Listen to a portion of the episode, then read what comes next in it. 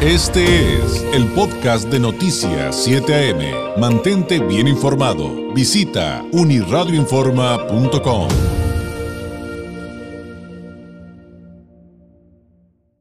Y como se lo había prometido desde ese momento, después haríamos el análisis con expertos y por supuesto, aunque no es miércoles, le agradezco nos tome la llamada el maestro Gonzalo Manrique Ábalos, consultor político, analista, experto en elecciones, académico de Derecho y de Gobierno de la Escuela del Pacífico, para pues analizar este cóctel de situaciones que... Eh, también hay que decirlo, eh, muchos nunca habíamos visto algo parecido. Gonzalo, ¿cómo estás? Muy buenos días. David, muy buenos días. Saludo con mucho gusto a tu auditorio en un, en un jueves un poco negro, un poco triste para la democracia en el mundo, ¿no?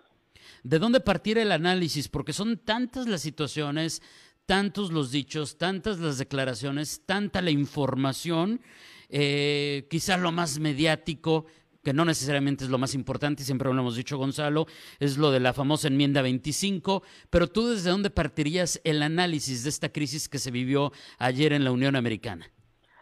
Pues yo creo que es una regla que se rompe, una histórica regla que se rompe, que le hemos platicado aquí miércoles tras miércoles, que es el valor más atesorado de los norteamericanos, creo que es de todos, demócratas, republicanos, que es la transición pacífica del poder. Y el día de ayer se rompió esa regla, eh, no obstante que se resanó, subsanó ahorita en la madrugada, pero se rompe históricamente una regla que por siglos, David, no se había interrumpido, ni en medio de guerras eh, o de otros tipos de hechos, no asesinatos de presidentes, en ningún momento se había roto la transición pacífica del poder. El día de ayer se rompió. Eh, es triste, es triste porque el mundo está transitando hacia una política un poco radical en sus posiciones y radical en sus maneras de, reaccionar. Ya no estamos dialogando. Si tenemos una pared enfrente que es roja, yo digo que es verde y tú dices que es negra.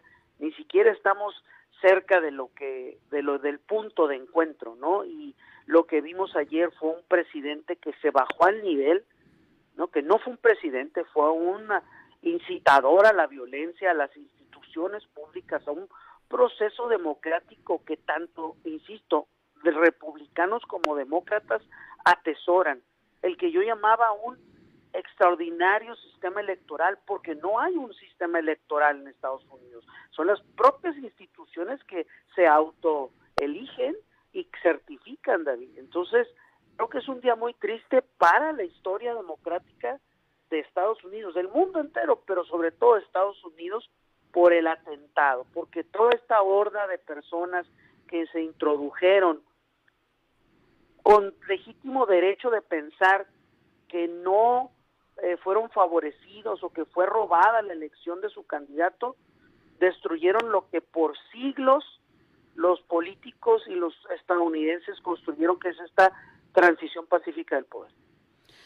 Ahora, eh, ¿qué se puede prever en cuanto a los días que le restan en el poder a Donald Trump, sobre todo eh, por supuesto, tomando como base lo que bien nos acabas de explicar, pero en el contexto que se percibe un rompimiento muy fuerte, por ejemplo, con Mike Pence, que en varias ocasiones se manifestó en contra de hacer lo que le decía el presidente y que incluso anoche cuando se retomaron las actividades y, hoy por la madrugada cuando finalmente ratifican a Joe Biden como el nuevo presidente, el número 46 de los Estados Unidos, lo ratifican como el ganador de las elecciones. Eh, pues también emite una serie de expresiones y discursos que pues se entienden como un ataque eh, a, esto que él mismo, siendo parte de, del equipo, atribuye, atribuye al republicano. Definitivamente eh, Mike Pence es de la clase política tradicional conservadora de los Estados Unidos que te insisto, creen los valores, creen en el orden y la ley, o como ellos le llamaban el law and order, y lo que pasó ayer no es precisamente lo que apela a los valores de los republicanos más conservadores de derecha, ¿no?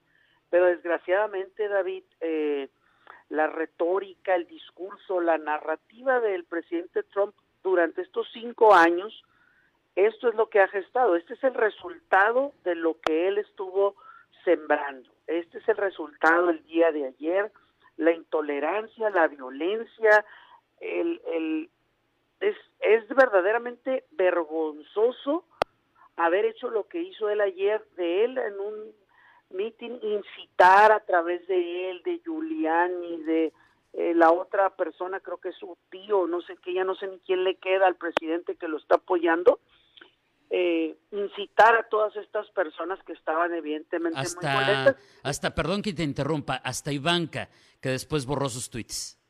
Sí, este, que Facebook y Twitter le haya borrado y cancelado ya sus redes sociales al presidente, pero yo pienso que atendiendo tu pregunta, le da la espalda Facebook, Twitter, Pence y toda la marabunta de gente que le acaba de renunciar ayer, creo que demasiado tarde y creo que no reparan el daño que ya se hizo.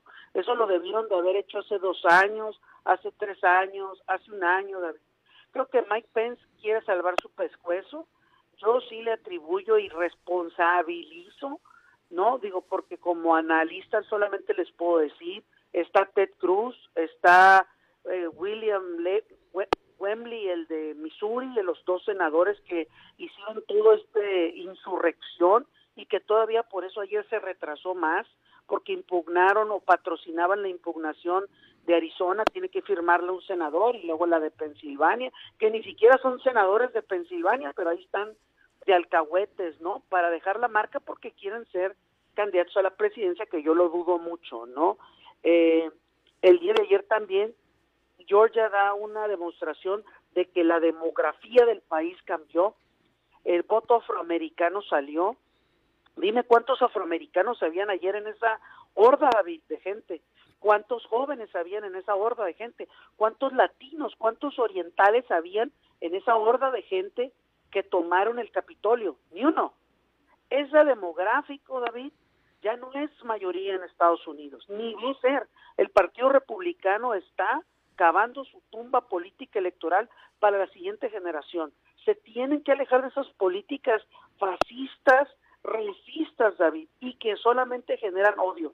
Eso no es Estados Unidos, eso no son las instituciones de Estados Unidos, y yo sí repruebo y denosto todos los actos de violencia que sucedieron el día de ayer. No pueden suceder, ni siquiera en México, que tanto nos hemos mofado, reído del, del movimiento actual que gobierna el país jamás se atrevieron a aceptar este tipo de violentos movimientos, David. Yo nunca había visto que se metieran a las oficinas de los diputados, rompieran, violaran, se sentaran. Son delitos lo que se cometieron el día de ayer. Destruyeran y, robaran. Y hay cuatro personas muertas, además, David. Sí, claro. creo que sí se tiene que tomar acción.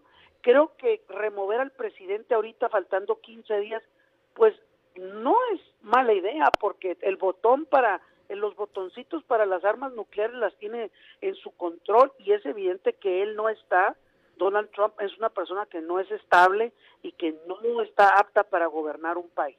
No se conduce como el primer mandatario, se conduce como él gobierna para él y quienes lo siguen.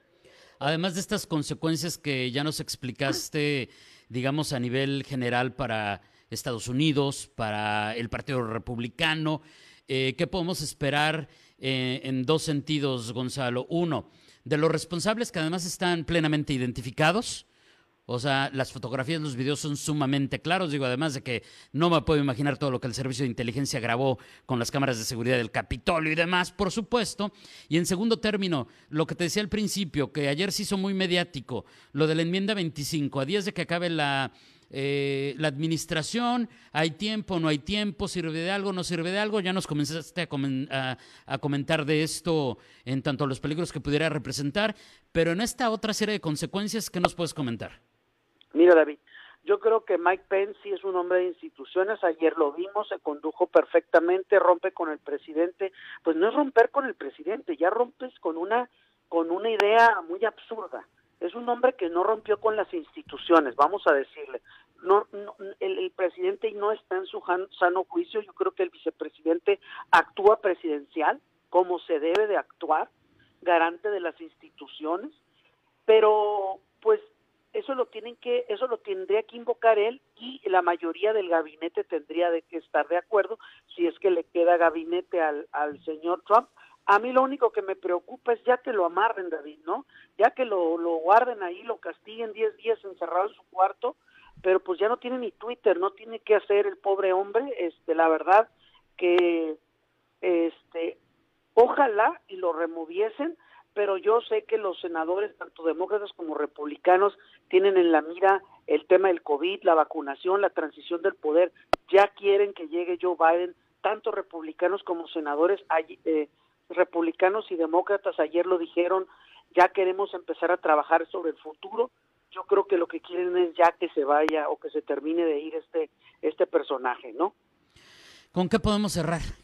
¿Hay algún tipo de conclusión que podamos sacar en este momento después de esto que yo, yo comentaba a manera de broma, Gonzalo, si lo hubiéramos visto en una película o una serie de televisión, hubiéramos dicho que qué guionistas tan irreales y qué poco creíble su trama, pero mira, la realidad siempre supera la ficción. ¿Qué conclusión podemos sacar en este momento? Yo creo que la novela norteamericana o el capítulo de la historia de Trump eh, termina donde debió terminar, en el suelo, en la vergüenza, señalado como uno de los peores presidentes de la historia en el mundo, no solo en Estados Unidos, este desprestigiado, señalado por todos los líderes del mundo. El día de hoy la nota es que todos los líderes del mundo, incluyendo eh, sus aliados, lo están señalando. Este, una persona que en 10 días o 12 días ya no estará y que esperemos que los electores del mundo entendamos a los riesgos que corremos cuando elegimos personas como Donald Trump, ¿no? Entonces, es, lo estaremos estudiando todo en la, la siguiente década, David. Este, hay hay este personas que hablan acerca de los resultados de por qué están estos gobiernos populistas tan en boga y tan populares, ¿no? Por, lo que se lo que pasó en la era democrática o post antes de la democrática, ¿no? Este, a lo mejor exageramos de más y llegaron este tipo de gobernantes y ya estaremos hablando de ello, David, pero creo que esperanza es lo que nos espera. Creo que los mejores días de Estados Unidos, de las instituciones de Estados Unidos, están por delante, sin lugar a duda, y creo que los dos partidos, ahorita que van a estar muy divididos, van a entender que tienen que acordar y reconstruir el ánimo de los norteamericanos. Y yo creo que lo de ayer fue el punto más bajo en la historia anímica de, de Estados Unidos en mucho tiempo, y de aquí será para adelante y para arriba algo que nunca creo que nadie nos pudimos imaginar que llegaría a esos niveles. Gonzalo, como siempre, muchísimas gracias. Un abrazo y seguiremos en contacto. Muy buenos días. Gracias. Un abrazo para todo tu auditorio. Muy buen día. Gracias. Es el maestro Gonzalo Manrique Ábalos, consultor político, analista, experto en elecciones, académico de Derecho y Gobierno en la Escuela del eh, Pacífico. Este fue el podcast de Noticias 7am. Mantente bien informado. Visita unirradioinforma.com.